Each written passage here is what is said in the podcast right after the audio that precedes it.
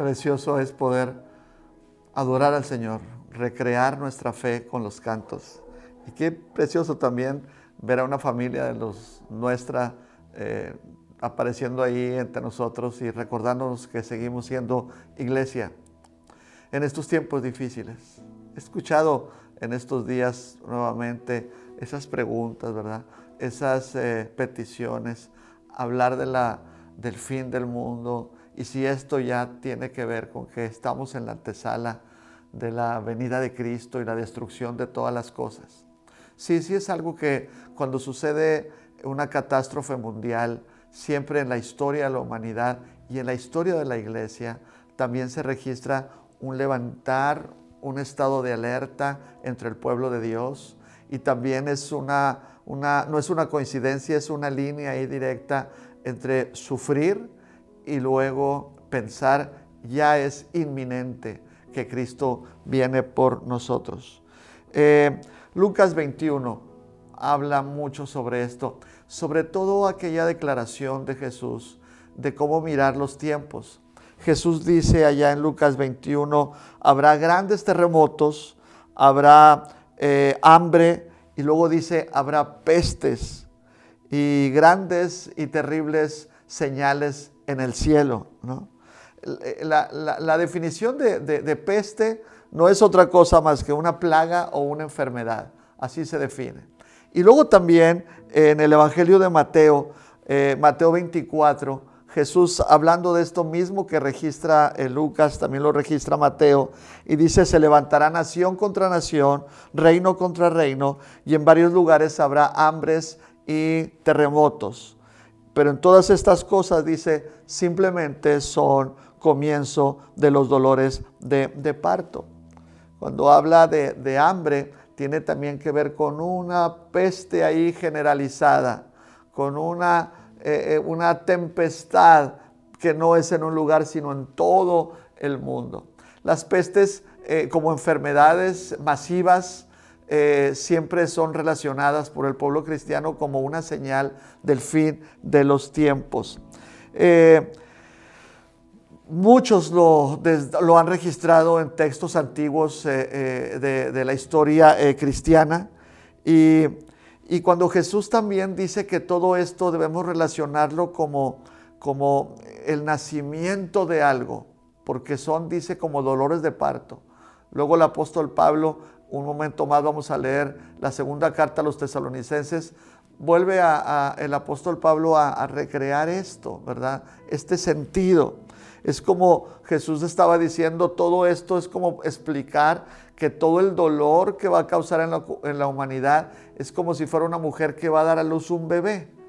Va a surgir algo nuevo y va a traer mucha alegría aquello, ¿no? Y, luego dice también Jesús, ¿no? Todos pongan atención porque esto trae algo. Esto, es, esto, es, esto va a dar resultado algo. Y Jesús estaba hablando de su segunda venida y sí del fin de los tiempos. La pregunta que a nosotros tal vez se nos antoja más es, ¿será el coronavirus, esta peste actual que vivimos en el mundo entero, eh, será ya eh, el último, la última peste, la última señal ya para que la segunda venida de Cristo eh, suceda? Nosotros creemos que el Señor va a venir, y como dice también Pablo allá la primera carta a los tesalonicenses, los muertos en Cristo resucitarán primero y los que habremos quedado seremos levantados juntamente con ellos hasta a la presencia del Señor. Pablo agrega cosas reveladas por el Espíritu, que entonces tendremos, dice, nuestros cuerpos nuevos, seremos, dice, semejantes a Él, porque esto incorruptible esto eh, corruptible se transformará en, corruptible, en incorruptible. Y, seremos, veremos al Señor, dice, cara a cara. A lo largo de la historia ha habido muchas plagas y creo que el pensamiento ha sido el que ahorita hemos eh, tenido, ¿verdad? La, peste bubónica, la peste negra, eh, el ébola, el SARS, el MERS y ahora el coronavirus. Jesús no regresó, después de estas eh, pestes. Creo que tampoco es que el día de mañana o este año en que se, se medio componga esta situación del coronavirus, ya Jesús va a venir. Pero sí, a medida que crecen las epidemias y a medida que crecen eh, estas, eh, estas eh, enfermedades masivas como el coronavirus, sí es una manera en la que nosotros, el Señor nos dice, estemos alerta porque los dolores ya están padeciéndose, viene algo nuevo, ¿no? Son señales y es una advertencia para recordar que Jesús va a llegar. Tarde que temprano vendrá el Señor Jesús. Y eso es como que lo principal que dice Mateo y que dice Lucas, ¿no? Observemos las señales que hay a nuestro alrededor y que esto nos lleve a estar fortalecidos en la esperanza. La carta de Pablo a los tesalonicenses 1 y 2 tiene esta motivación. Alentar a los hermanos que a pesar del sufrimiento que viven, el sufrimiento es parte de esta señal de que Cristo viene y viene pronto, ¿no? Es entonces que yo quisiera animarlos a meternos a la escritura. Si hay un temor, porque notamos luego que también entre el pueblo de Dios hay temor, hay miedo, porque ya se va a acercar el fin del mundo. La Biblia no fue escrito para eso. Todo el Nuevo Testamento está escrito para que el pueblo de Dios esté alentado y fortalecido en Cristo Jesús. Y fortalecido también en esta esperanza de que Él viene y el sufrimiento no es permanente. Así que cuidado con que nosotros estemos desesperados o desesperadas. Y lo único que hagamos es escuchar las noticias y estar repasando a nosotros quién se contagió y quién no. Cuidado con eso, porque eh, significaría que nosotros o, no nos impulsa el deseo de, de esperar a Cristo para encontrarnos con Él o tampoco estamos siendo prudentes y sabios para entonces todo este ambiente de temor transformarlo en esperanza. El Nuevo Testamento, incluyendo esto que ahora, ahorita vamos a leer, está escrito para alentar a la iglesia. ¿En cómo? En la segunda venida de Cristo. Déjenme leer entonces lo que Pablo dice a los tesalonicenses. La segunda carta a los tesalonicenses en el capítulo número 1. Dice, Amados hermanos, no podemos más que agradecerle a Dios por ustedes, porque su fe está floreciendo y el amor de unos por otros creciendo. Con orgullo les contamos a los demás iglesias de Dios acerca de la constancia y la fidelidad de ustedes en todas las persecuciones y privaciones que están sufriendo. Dios usará esta persecución para mostrar su justicia y para hacerlos dignos de su reino por el cual sufren. En su justicia Él les dará su merecido a los que los persiguen. Dios les brindará descanso a ustedes que están siendo perseguidos y también a nosotros cuando el Señor Jesús aparezca desde el cielo. Él vendrá con sus ángeles poderosos en llamas de fuego y traerá juicio sobre los que no conocen a Dios y sobre los que se niegan a obedecer la buena noticia en nuestro Señor Jesús. Serán castigados con destrucción eterna, separados para siempre del Señor y de su glorioso poder. Aquel día cuando Él venga, recibirá gloria de su pueblo santo y alabanza de todos los que creen en esto que también los incluye a ustedes porque creyeron lo que les dijimos acerca de Él. Así que sigamos orando, seguimos orando por ustedes, pidiéndole a nuestro Dios que les ayude para que vivan una vida digna de ese llamado, que Él les dé el poder para llevar a cabo todas las cosas buenas que la fe los mueve a hacer. Entonces el nombre de nuestro Señor Jesús será honrado por la vida que llevan ustedes y serán honrados junto con Él. Todo esto se hace posible por la gracia de nuestro Dios y Señor Jesucristo. Padre, te bendecimos y pedimos que estas instrucciones de tu palabra nos fortalezcan y nos enrute nuevamente por la senda de la esperanza, resistir con esperanza hasta que venga Cristo. En el nombre de Jesús oramos, Padre. Amén. Así que hace ocho días dijimos que cuando Pablo se entera que la iglesia de Tesalónica está muy fuerte, a pesar que no tiene líderes, líderes como él, líderes como, como Silas o Timoteo, que estuvieron ahí en, este proceso de, evangelización por primera vez. Pablo se, se, pone muy contento porque recibe muy buenas noticias de lo que el Espíritu Santo está haciendo en la vida de esos creyentes en su primer amor. Y entonces, ¿se acuerdan esos ocho días? Hablábamos, les invita a resistir todo lo que están batallando, les invita a resistir. Y Pablo dice cómo están resistiendo. Dice que, ¿se acuerdan en el capítulo 1 de, Primera los Tesalonicenses? Hace ocho días, recuerde esto, dijimos, ¿verdad? ellos están resistiendo trabajando. La fe firme y verdadera en Cristo ha producido servicio y trabajo para que el Evangelio se conozca. Y luego dice que ese trabajo se ha transformado en amor. Y ese amor a los hermanos, ese amor a la iglesia, de ayudarse mutuamente en las necesidades, era todo una manera de reforzar el mensaje predicado, hablado. Y entonces dice Pablo, ¿y saben por qué? Porque ustedes están enfocados en esa esperanza de que Cristo viene otra vez. Por eso resistan, por eso sigan resistiendo. Para mí ha sido toda una preciosa manera de vivir esta semana con este mensaje. Y ahora en la segunda carta, el apóstol Pablo vuelve a hacer lo mismo. El apóstol vuelve a escribir, se cree que en el año 50, 51, que Pablo escribe estas dos primeras cartas, no pasa ni siquiera unos pocos meses cuando vuelve a escribir esto. Ahora sí, como dicen, ya ha entrado en gastos en la primera carta, Pablo dice, vamos a hacer una segunda, porque quiero ampliar el tema, la enseñanza de la segunda venida de Cristo. Esa es, esa es la manera en que Pablo está fortaleciendo a la iglesia perseguida o a la iglesia sufriente. Miremos con esperanza el futuro porque Cristo viene. Es decir, el dolor no se extiende ni permanece para siempre. Entonces, Pablo dice cosas muy interesantes. Síganme en esto, porque Pablo está pues diciendo en estos primeros versos eh, que, que él, con esta verdad que revela, está compartida tanto con Silas como con Timoteo. Y esto da peso cuando dice los que les compartimos de la fe, porque Hechos 17 habla que estos tres varones fueron los que visitaron Tesalónica y ahí compartieron el Evangelio.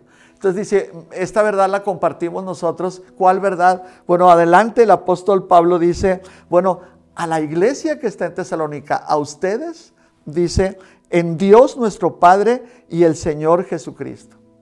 Y es entonces que, Pablo les recuerda lo que les enseñó y lo que ellos han experimentado por el nuevo nacimiento y la salvación que han recibido, el Espíritu de Dios. Les dice, esto que, que ustedes viven y que ahora significa la vida cristiana, está fundamentado en dos verdades. Está fundamentado en la gracia del Padre.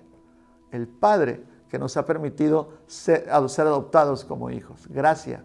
El Padre que nos protege y nos ha salvado por el puro afecto de su voluntad. Gracias. El Padre que ha permanecido con nosotros y ha enviado ahora que todas las promesas hechas a su pueblo Israel y las promesas que ahora directamente a su iglesia se cumplan en ustedes para que les proteja. Es el Padre Celestial. Y luego dice también en el nombre del Señor Jesús. Y, y el Señor Jesús que es autoridad, el Señor Jesús que está por encima de todo líder y de toda nación, dice la Escritura, en el nombre del Señor les estoy diciendo esto. Es Padre de la gracia y es Señor de toda autoridad. Y esto también debe significar para nosotros mucho, hermanos, porque este tiempo que vivimos no estamos solos en la casa, ni, ni, siquiera es un santiguarse como para, para estar protegidos de algo nuestro fundamento principalmente, y eso nos llena de mucho gozo, tiene que ver con que tenemos un Padre que nos defienda, tenemos un Padre que nos sostiene. Es el Padre que nos salvó por pura gracia, porque nosotros lo mereciéramos. Estamos, imagínense ahorita encerraditos en la casa con las piernitas que nos tiemblan, todos temerosos por lo que nos va a pasar. No, Ahora estamos fortalecidos en el Espíritu porque tenemos un Padre Celestial y tenemos un Señor que es autoridad. Dos necesidades siempre en los seres humanos, quienes sean, quienes seamos, protección y propósito. Y Pablo les dice a los tesalonicenses, Dios los protege y Jesús les ha dado propósito en la vida. ahora vivimos para Él. Vivimos con el propósito de compartir la fe a otros y de glorificar al Señor en cualquier eh, eh, lugar en el que estemos. Somos familia, somos hijos del mismo Padre. Por eso en, en IBEC eh, estamos fortalecidos y estamos siempre los pastores atendiendo que, que estemos comunicados para fortalecer este principio bíblico de que somos familia. Y somos familia que tenemos una dirección, aprender las escrituras porque nos hablan de Cristo y compartir el Evangelio a otros. Cuando un maestro en la iglesia o cuando cualquiera de nosotros en IBEC les enseñemos la escritura, pregúntenles, oye, ¿por qué no nos enseñas también a compartir el Evangelio? Porque el Evangelio se tiene que compartir de palabra y de, y de testimonio, de hecho. No se puede suplantar la palabra con el mero testimonio. Que te vean vivir de una manera y no tienes necesidad de, de hablar y de predicar de Cristo. No, Señor el Nuevo Testamento está cimentado en la predicación oral del Evangelio, hablada del Evangelio. Y hoy esa es la misma enseñanza para todos nosotros.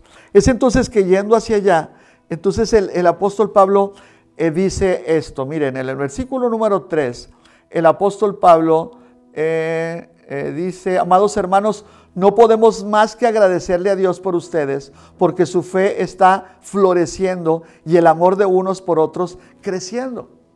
Entonces, hay dos cosas que, deben estar latentes en la iglesia. Y Pablo la resalta como un ministro de Cristo, porque es el mismo Jesús también revelándose para rescatar lo que debe ser primordial en la iglesia.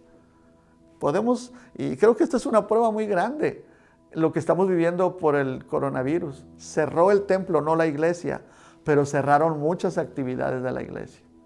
Y muchos se han vuelto así como que, ¿y ahora qué pasó? Porque estábamos acostumbrados a sentirnos útiles a Dios a través de las actividades o sentirnos creciendo en el Señor por las actividades.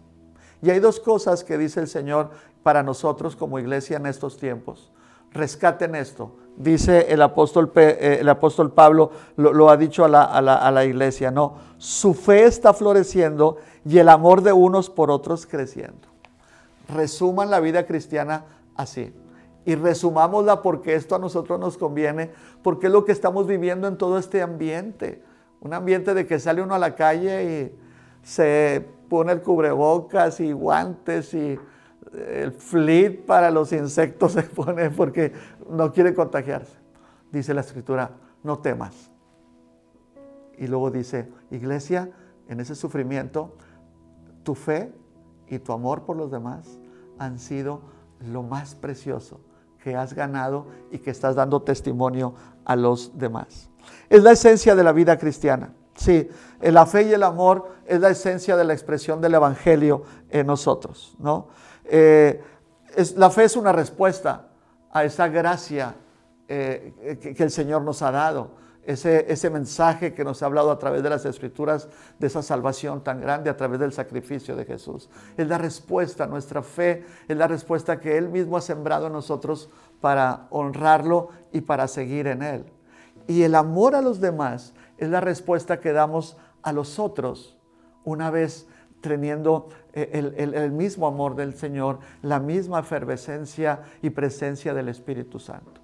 En eso se resume el Evangelio ahora en nosotros, en amar a Dios por sobre todas las cosas y en amar al prójimo. Así decía Jesús, esa es la ley y ese es el mandamiento que yo les he dado. Una vez más después lo decía el, Señor Jesús, ¿no?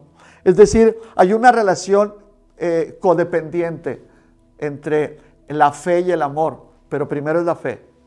Dice Pablo, si yo diera todo mi dinero para los pobres, pero no tengo a Cristo, no tengo la fe en Cristo, el amor que se recibe de Cristo, eso no vale. Por eso hay una relación interdependiente entre fe y amor. El amor a los demás es una consecuencia de haber puesto la vida en Cristo y haber sido perdonados y haber sido, por la gracia de Dios, pasados por ese filtro del nuevo nacimiento. Entonces, tenemos una, la pregunta sería, ¿tenemos una, una fuerte, verdadera confianza en el futuro que viene? porque nosotros estamos fortalecidos en la fe verdadera en Cristo, alimentada por las escrituras, delineada por las escrituras. Esa fe en que el futuro es mejor que lo de ahora está impulsada y está también eh, dibujada en esperanza, en victoria, por el amor que estamos practicando unos con otros. Eso debe ser. Esta semana, esta semana fue una semana difícil. Varios de nuestros hermanos y hermanas, jóvenes o adultos en la fe, se han contagiado. Y yo decía en el grupo que tengo los, los jueves en la noche, esto no es solamente motivo de oración, esto es motivo para que consigamos el teléfono de ellos y les hablemos y veamos qué podemos hacer. ¿Qué podemos hacer? Así que, ¿qué podemos hacer? Servirlos. Nada que nos podría costar a muchos hacer un caldito, hacer un pastelito, como eh, ya ha dado testimonio algunos de nuestros hermanos, eh, Katia, Jico, que recibieron un pastel de otra familia, Elizabeth creo que fue, y les mandó un pastelito. ¿Qué podemos hacer? Hace ocho días decíamos, hagan un montón de sándwiches y póngase su cubreboca y sus guantes y salga a la calle a repartirlos, baja el vidrio y repártalos. Tenemos que servir a los demás con el amor que Cristo nos ha dado. Yo no creo que sea posible que este amor que luego Pablo lo define como algo que constriñe, algo que, por dentro cala y duela, sea domado encerrándonos en la casa, sea eh, domesticado por el virus en el que nos imposibilita. No solamente nos encerró en la casa, sino que bloqueó nuestra, nuestro nuestra gran compromiso con el Señor y, bloqueó nuestra creatividad para servir a los demás. Ahora, ahora, Pablo dice algo también muy interesante. Fíjense, dice luego aquí en el verso 4, con orgullo les contamos a, los las demás iglesias de Dios acerca de la constancia y la fidelidad de ustedes en todas las persecuciones y privaciones que están sufriendo. Bueno, antes, en el verso 3, termina diciendo el apóstol Pablo, eh, eh, la fe floreciente, el amor unos por otros, creciendo constantemente, creciendo. Es decir, en medio de la crisis se puede crecer. En medio de la persecución, decía el apóstol Pablo, ustedes están creciendo. Sí, nosotros tenemos que encontrar el, motivo para, para aprender, el motivo para crecer, el motivo para desarrollar más el carácter de Jesús. Y entonces Pablo ya lo dijo, hay un motivo, es la fe en Cristo y el amor por los hermanos que ha sido depositado en nosotros. Ahí, desde ahí, ustedes están creciendo.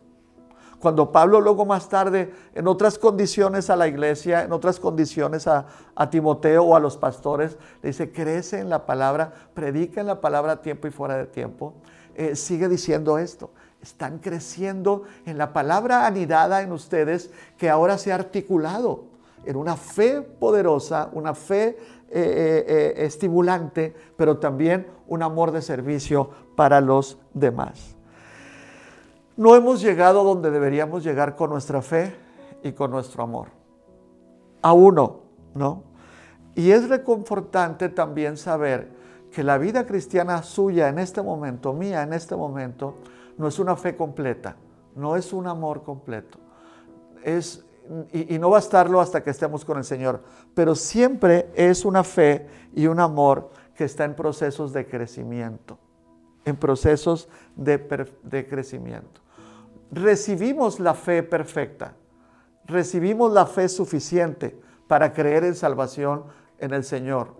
Recibimos el amor constante y perfecto del Señor para amar a los demás.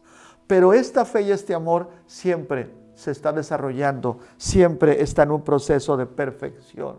Por eso dice la palabra, esfuérzate, esfuérzate dice el apóstol Pablo, esforcémonos, dice, y fortalezcámonos en la fortaleza del Señor, en la fe, en el amor.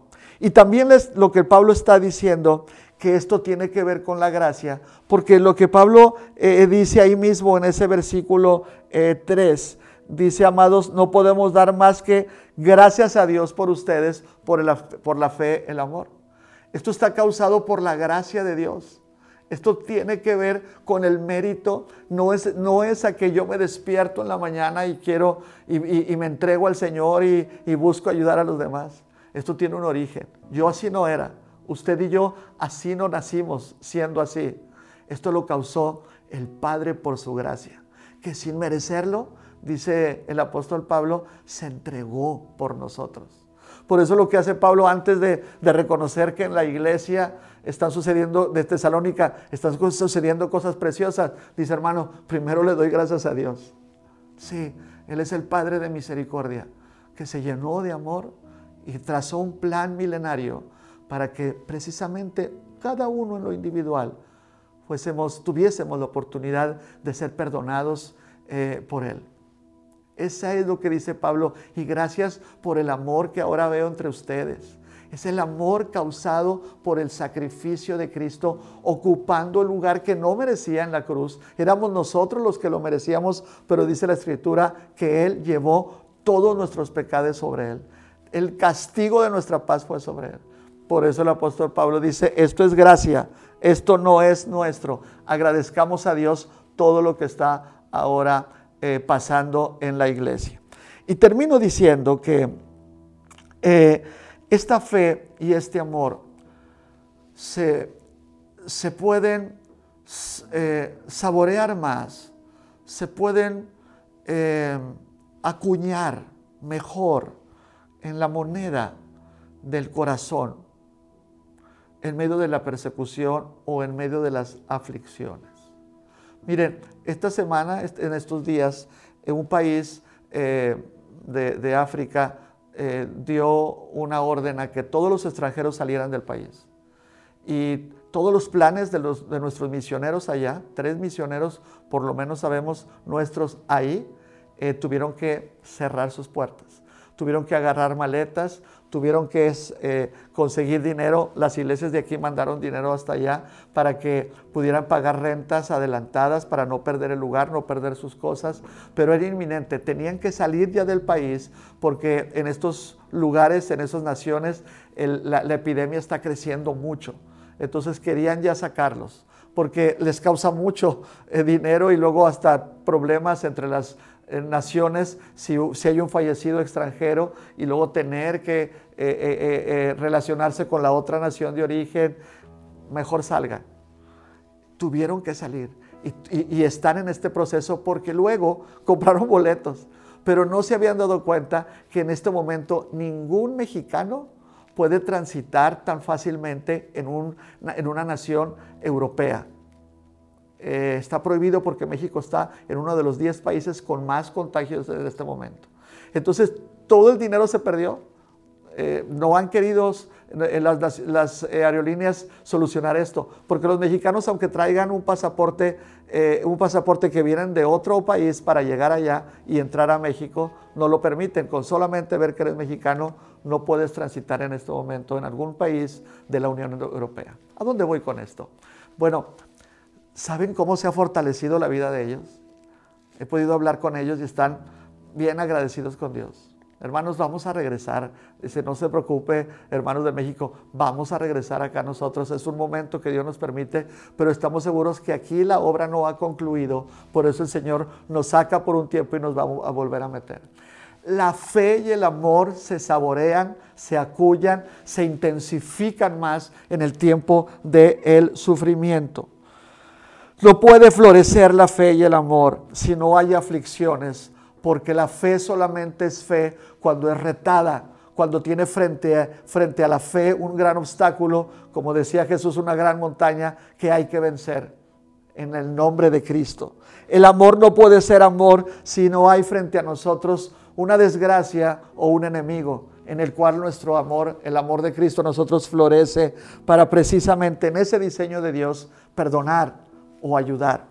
Termino diciendo entonces que la aflicción que estamos viviendo no es ajena a Dios. La aflicción que estamos viviendo es parte del diseño de Dios. Del versículo 5 eh, dice algo muy importante y quédese con esto. Dios usará esta persecución para mostrar su justicia y para hacerlos dignos de su reino por el cual sufren. ¿Sabe que este sufrimiento que estamos viviendo y toda esta manera de ser trastocados en nuestra vida, dice la palabra, es para que el reino de Dios, el Evangelio de Cristo, sea fortalecido en nosotros. Amén. Fortalecido en nosotros. Porque dice la, escritura, no se trata de que uno de nosotros sufra o muera por causa de este coronavirus. Dice la, la escritura, para hacerlos dignos de su reino.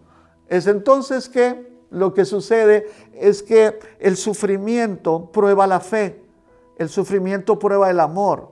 Y el sufrimiento que prueba fe y amor es porque nos quiere llevar el Señor a un compromiso más fidedigno. ¿Con quién? ¿Con el mundo? ¿Con nuestra salud? Es con el Evangelio y el reino del Señor Jesús. Si el propósito de nuestro Dios es afinar eh, como el oro nuestra, nuestra fe. Así lo dice luego el apóstol eh, también Pedro, ¿verdad? Que, no nos sorprendamos de esto porque la fe es probada como, como, como el oro. Y, luego Pablo está insistiendo en que, en que la aflicción es una evidencia de que también Dios está juzgando. Y luego está juzgando para que también nosotros seamos dignos de este reino por el cual estamos sufriendo. Por eso, sí es cierto, si alguien dice, es que el coronavirus nos está hablando que ya viene el fin del mundo, pues sí, pero, pero no es una acción directa, no es una, una señal directa para que nosotros salgamos a la calle y esperemos la venida de Cristo y el fin del mundo. ¿No? Jesús, ¿qué, le dijeron los, los, ángeles o los hombres vestidos de blanco a los discípulos que miraban a Jesús en su ascensión?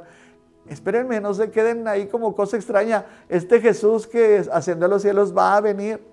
Inmediatamente recordaron, vámonos a Jerusalén porque ahí vendrá el Espíritu sobre nosotros. Siguió el cumplimiento de las promesas del Señor.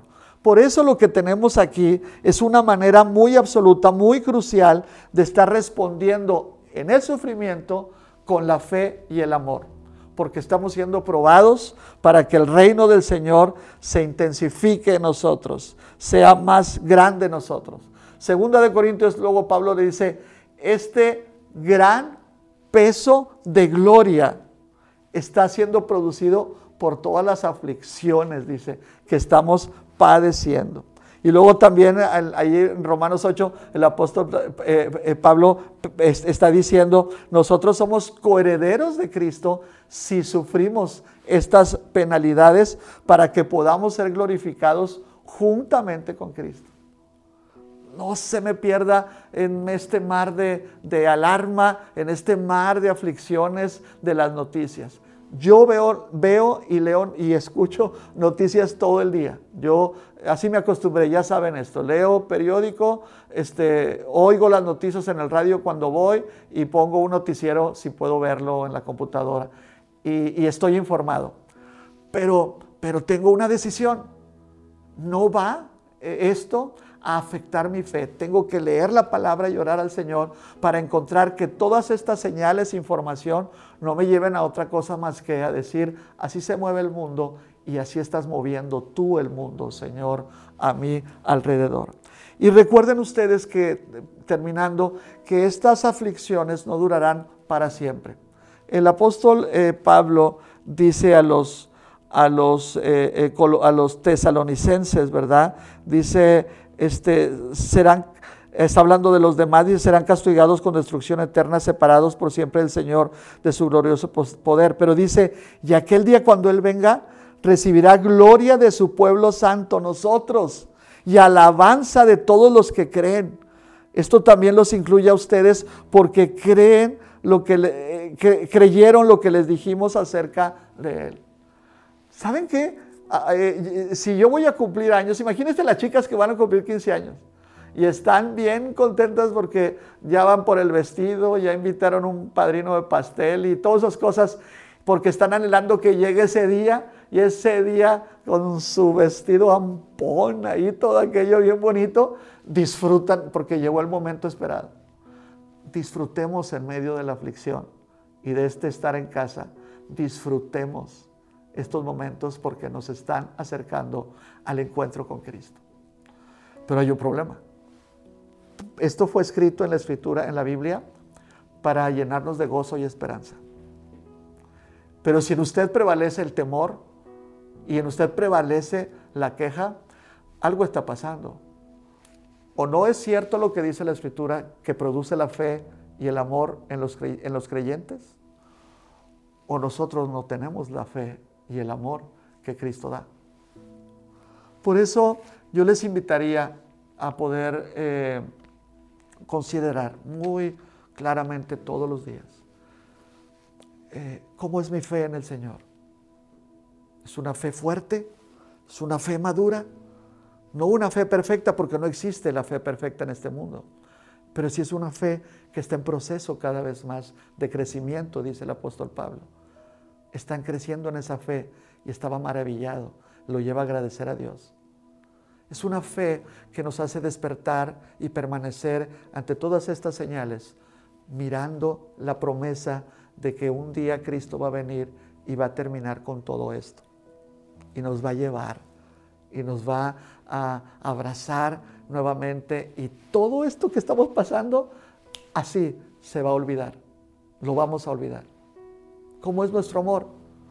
El amor que ha sido depositado en nosotros. Es un amor que alcanza para pensar en los demás, en aquellos que sufren, en aquellos que han caído, en aquellos que están batallando. ¿Cómo es el amor que Cristo le ha dado para los demás? Y yo le invitaría a considerar, si, si en mí no hay una necesidad de amar a los hermanos de la iglesia, llamarles, cuidarlos, mantenerme junto a ellos, ayudarlos en las necesidades que sabemos que, se tienen y que, y que adrede informamos en las redes para que hagamos algo todos. O, el amor al prójimo porque no compartimos eh, la fe en Cristo y no ayudamos en estas necesidades. Creo que sería bueno que usted y yo eh, nos apartáramos y tuviéramos tuviéramos esos momentos personales con el Señor para decir, tanta Biblia que sé y no me ha servido para que yo pueda tener una fe floreciente, creciente, digno del reino que me has dado y un amor eh, también suficiente para poder acordarme de otros y mantenerme sirviendo a otros aún en esta contingencia. Estoy seguro que el Padre escucha y estoy seguro que el Padre eh, tocará nuestras vidas con la palabra del Señor. Si ahora lo está haciendo, si esta reflexión te ha ayudado a considerar eh, lo que el Señor quiere a través de su, de su palabra, toma una decisión. Tome una decisión y seamos creyentes en Cristo, creciendo en la fe, creciendo en el amor. Oremos. Padre, gracias te damos en el nombre de Jesús por todo la reflexión de tu palabra.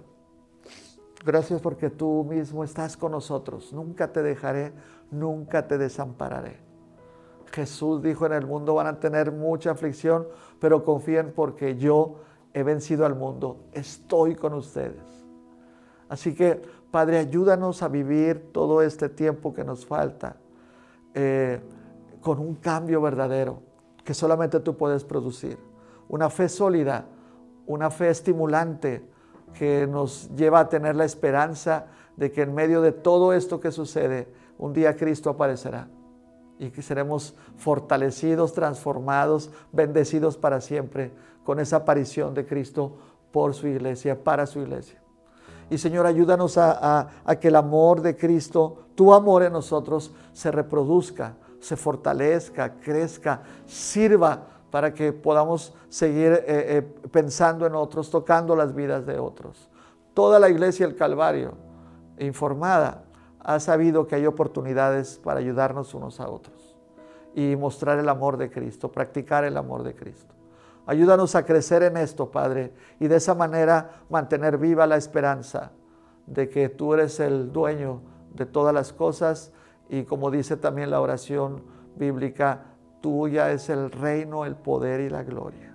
Te alabamos y te adoramos, Padre, en Cristo Jesús. Amén y amén. Escuchemos esto y renovemos nuestra fe.